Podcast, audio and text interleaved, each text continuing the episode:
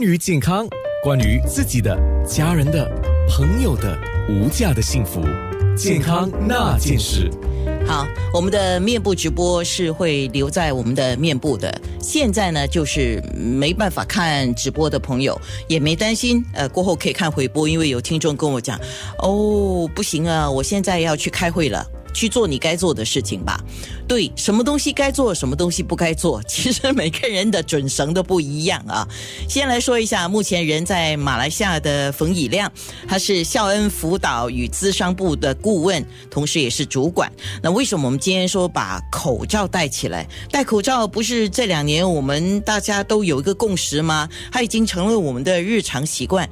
呃，这个话题的缘起应该是从在新加坡有一个拒戴口罩的前女军官啊，当然有人把它叫无罩嫂啊，当然我也觉得无罩嫂呢这个名词当然是有戏谑的成分在里面了。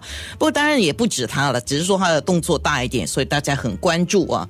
没想到我今天踏进直播室的时候，看到昨天的《新民日报》星期二晚上的《新民日报》啊，嘿。这个话题真的就这么及时吗？因为在《新民日报》上呢，就看到在巴士上拒戴口罩，这个不是让大家都为难吗？还有上面就是无照少，预料将会被加控这个事情。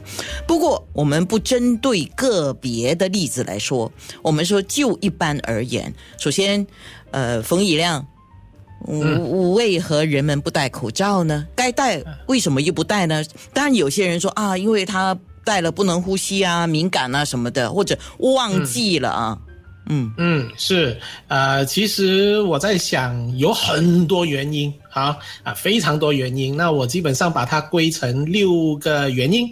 那简单来说，就是第一个呢跟权力有关系，权力是什么意思呢？就 power，就是权力有一种挣扎，就是你叫我做，我偏不做。OK，第二个是跟生命价值有关系。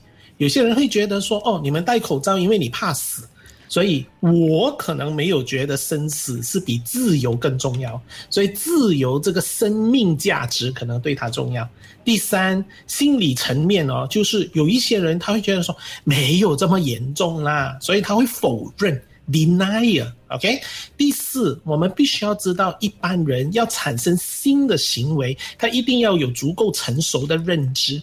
所以有些人带带下，他就不带了。所以一个新的行为，他要来来回回、反反复复的失败、成功、带上带下，他才产生啊。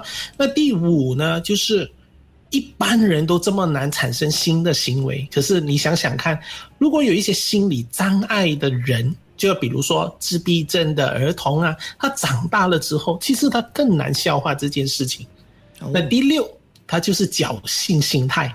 说回来，就是有一些人觉得说我不会这么衰的啦，就是这六个原因啊。当然还有很多原因，可是如果安娜希望从心理层面看，我就看到这六个。是，当然这六个我们所说的观点啊。